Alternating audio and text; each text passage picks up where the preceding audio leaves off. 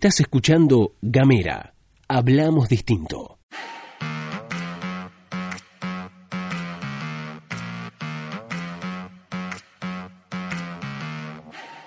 Buenos días, buenas tardes, buenas noches o lo que sea que coincida con el momento en que le des play a este mini podcast. Estás escuchando La Pastilla de Gamera, este micro informativo que distribuimos de lunes a viernes. Mi nombre es Luz Escarpati y como es habitual me acompaña Gastón Lodos. Muy buenos días, Luz, muy buenos días a todos, a todas, a todos quienes están escuchando. Bienvenidos, bienvenidas, bienvenidas. Qué lindo que es reencontrarnos. ¿Podemos decir, Luz, que es la tercera vez que grabamos esto? Sí, decilo, decilo. Es la tercera vez que abrimos esta pastilla de gamera. Bueno, pasan cosas, señores, señoras, bienvenidos, bienvenidas. Les recuerdo, como siempre, que pueden mandar un mensaje de WhatsApp al más 549-2901-502990. Ese es nuestro número de WhatsApp. Ahí reciben nuestros contenidos y la pastilla diaria, por supuesto. Y también, hoy salen nosotros los fueguinos, me han dicho. Hoy sale nosotros Los Fueguinos, episodio estreno de este podcast gran, podcast conducido por Gabriel Ramonet, en donde problematiza sobre lo que tiene que ver con la identidad fueguina. Bien, y también estamos en www.gamera.com.ar, ahí pueden encontrar todo, eh, nosotros los fueguinos, las pastillas y todas las series que están en Gamera, así que estamos más que felices de estar con ustedes aquí armando esta comunidad este, muy constructiva.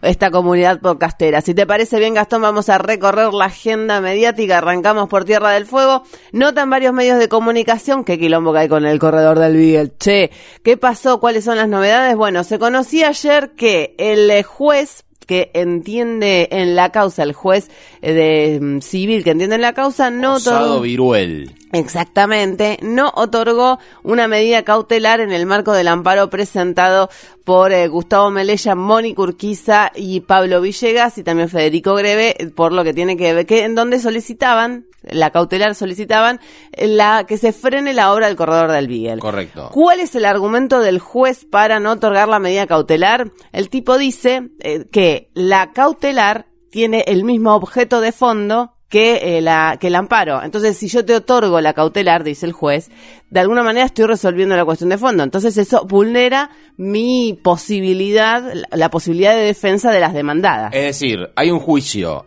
Eh, digamos, hay, hay, Hay un una, amparo. hay un amparo, una medida que está vigente, que se está investigando. Sí. ¿no? Si en ese, en el medio de ese amparo vos decís, ok, ok, no, no, no, para, para. Yo necesito, queremos que se frene la obra. El juez lo que interpreta es, si yo te doy bola a vos, estaría resolviendo esa, digamos, ese, ese proceso judicial. Claro. Entonces, no puedo darte ese eso que me estás pidiendo vos porque si yo re- te doy eso y re- estaría resolviendo el proceso judicial, hay una parte que no tuvo su derecho a defenderse, a presentar sus pruebas para defender sus argumentos, digamos. Exactamente. De todas maneras, también se conocía que el juez civil y comercial eh, de número uno de Ushuaia, Sebastián Osado Viruel, convocó a una audiencia a las partes, tanto a los amparistas como a los representantes de la empresa Gancedo, que es la mm, firma que está llevando adelante el corredor de El Beagle. Claro. En el medio de todo eso, desde mm, Manneken salieron a, mm, a pegarle al juez por eh, no- porque no coinciden con el con el fallo, ¿no? Pe- A pegarle bastante. ¿Quién le paga? ¿Qué le prometieron? Fue algo que circuló ayer a través de las redes sociales. En realidad, lo que podemos discutir es qué pasa cuando no nos gustan los fallos de los jueces. Y en ese marco, ¿qué, digamos, qué pasa con nosotros? Si realmente iniciamos los procesos judiciales para descubrir la verdad o si iniciamos los procesos judiciales para tener razón. Claro. Y si no nos gustan esos fallos, nosotros vamos a terminar responsabilizando a los jueces.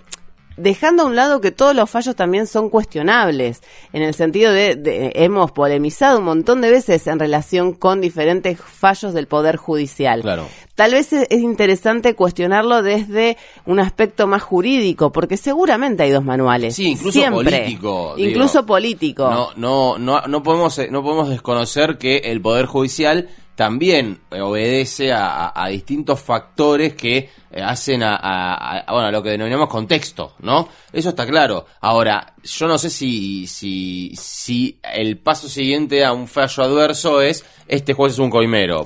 Porque básicamente discutimos este, un montón de cosas que hacen al Estado de Derecho y a la posibilidad de la defensa, ¿no? No, tal cual. Y además, lo otro que podemos pensar es, bueno, el, este fallo, eh, este juez es un coimero. ¿Qué pasa si más adelante, en el marco del mismo proceso, lleva adelante alguna medida que a vos te favorezca? Ya no es más un coimero. Ya, no es más un, Claro. un coimero. Y otra cosa también para preguntarnos es, bueno, ¿qué hacemos si realmente tenemos el dato de que el juez es un coimero?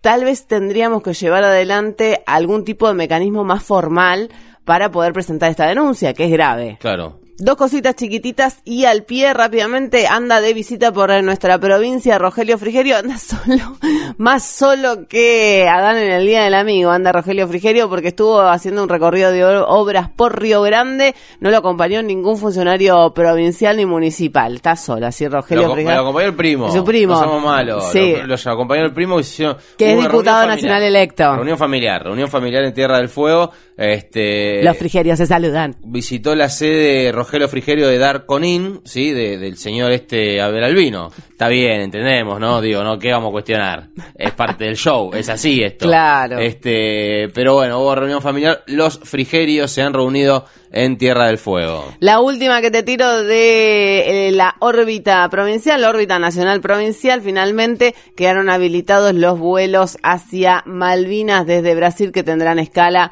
en eh, Córdoba. El juez federal Luis Rodríguez denegó la medida cautelar y el próximo 20 de noviembre partirá el vuelo que unirá Brasil con las Islas Malvinas con una escala en Córdoba.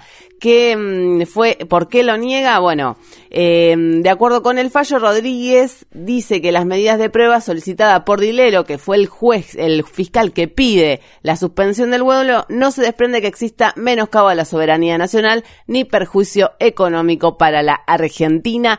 Hasta aquí es eh, lo que podemos decir eh, vinculado con la provincia en la agenda de los medios. Dos cosas a nivel nacional. Dale. Eh, está en todos lados. Esto está en todos lados. Lo primero que les voy a contar y es que eh, ha salido por comunicación oficial del Frente de Todos. Han revelado que el señor Alberto Fernández mantuvo una, eh, una reunión telefónica con eh, Una reunión virtual en los tiempos que corren. Claro, una reunión 4G con la señorita, con la señora, en realidad, Cristalina Georgieva, señorita, no sé, Cristalina Georgieva, quien es la capa, la titular del FMI, la nueva titular del FMI que reemplazó a Christine Lagarde. Eh, bueno, a ver, ¿de qué se habló básicamente? Les cuento. Ustedes saben que el FMI ya desde hace algunos años forma parte de, digamos, este, lo que es la política diaria de la República Argentina, eh, gracias a eh, el presidente Mauricio Macri. Lo que se habló básicamente, lo- lo- el eje principal es que Alberto Fernández le dijo a Cristalina Georgieva, vamos a proponer un plan económico sostenible y un acuerdo de pago que podamos cumplir, le dijo Alberto Fernández. Pero ojo, Cristalina, no vamos a seguir ajustando. ¿Cristalina? Cristalina, no vamos a seguir ajustando. El ajuste de Macri ya es, ya fue bastante fuerte contra el bolsillo de los argentinos, de los argentines, y planteó esto, Alberto. Nosotros no vamos a ir, no podemos ir más a fondo, pero tenemos un plan, ¿sí? Ahora, yo entiendo, Cristalina, dijo Alberto, que eh, tenemos que ir hacia la vi- viabilidad fiscal. Viste que está esta obsesión por parte de un amplio sector de la economía este, mundial de, bueno, el, lo que es el equilibrio fiscal. Obsesión válida, ¿no? Igual, vamos a decirlo, también digo, está bueno tener equilibrio fiscal, dicen los que saben. Pero, este, dice Alberto, es mi deber anticiparle, le dijo a Cristalina, que en la situación en la que se encuentra la economía argentina es difícil propiciar un mayor ajuste. No podemos hacer más ajustes fiscales porque la situación es de una complejidad enorme. El nivel de ajuste en la era Macri ha sido tremendo, dijo Alberto Fernández. Cristalina Georgieva ya había este, mostrado, ah, previamente a conversación con Alberto Fernández y posteriormente también, había mostrado un acercamiento hacia el gobierno del presidente electo, eh, que, todavía no está gobernando, eh, posta les digo, porque van a leer en muchas parece que Alberto ya es presidente, Macri está jugando al golf, pero Alberto no es presidente todavía, eso está bueno aclararlo. A partir Quedan del- 20 días. Quedan 20 días, ¿sí? A partir del 10 de diciembre, presidente Alberto, eh, Cristalina Georgieva planteó que, eh, bueno, está, está alineada con las prioridades de lo que plantea Alberto Fernández, la reducción de la pobreza, la lucha contra el hambre, eh, en un entorno económico que permita crecer y generar empleo para mejorar la vida del pueblo argentino. ¿Qué sé yo? Para mí la buena onda del FMI son los padres. Para mí no existe la buena onda del FMI, pero bueno, no importa, qué sé yo. Esto dijo Cristalina Georgieva, Alberto Fernández dijo, no vamos a ajustar más. Le tiro otra, ¿tiene ganas? Dale, dale. Eh, la transición, vio que habíamos visto una foto, ¿se acuerdan? Nosotros, en este sentido, esto se dijo esto es lo bueno de que sea podcast. Usted puede ir al día en el que se juntaron Macri y Google, cuando se juntaron Macri y Alberto Fernández, fíjese la pastilla del otro día, acuérdese lo que dijimos, se va a picantear la cosa. Y finalmente se picanteó, ¿por qué? Porque desde el gobierno nacional actual, el señor Oscar Aguad, el milico Aguad, como le dicen este, históricamente en su carrera política por ciertas amistades ligadas a la dictadura cívico-militar, es ministro de Defensa de Mauricio Macri y dijo que la, que la transición está planchada, ¿sí? que no hay nada, que, estuvo, que tuvimos la foto esa y que la cosa no ha avanzado. Por supuesto, desde eh, el lado del gobierno apuntan a cierta, si se quiere, eh, cierto desprendimiento por parte del gobierno de Alberto Fernández, del gobierno de Alberto Fernández, del equipo, y por parte de Alberto Fernández dicen otra cosa, ¿no? Claro. Pero lo, lo cierto es que la transición está frenada y se ha utilizado una frase, me parece bastante significativa de, de cómo está esta etapa de la República institucional de la República Argentina eh, y es que lo que plantea el gobierno nacional es que en todo caso dejarán los papeles sobre la mesa. Nosotros lo dejamos los papeles arriba de los escritorios y el 10 de diciembre ustedes los agarran y empiezan a gobernar. Manéjenla como quieran. Desde el lado de Alberto Fernández lo plantea el muchacho, la verdad que cuán más a fondo vamos a ir con la transición. Si ya sabemos cómo está el país, digo, está todo claro en ese sentido. Así que bueno, está un poco picante la cosa. Se pusieron picantes los muchachos, entonces nosotros nos vamos, nos despedimos, no queda tiempo para más nada. ¿Estuviste escuchando? La pastilla de Gamera.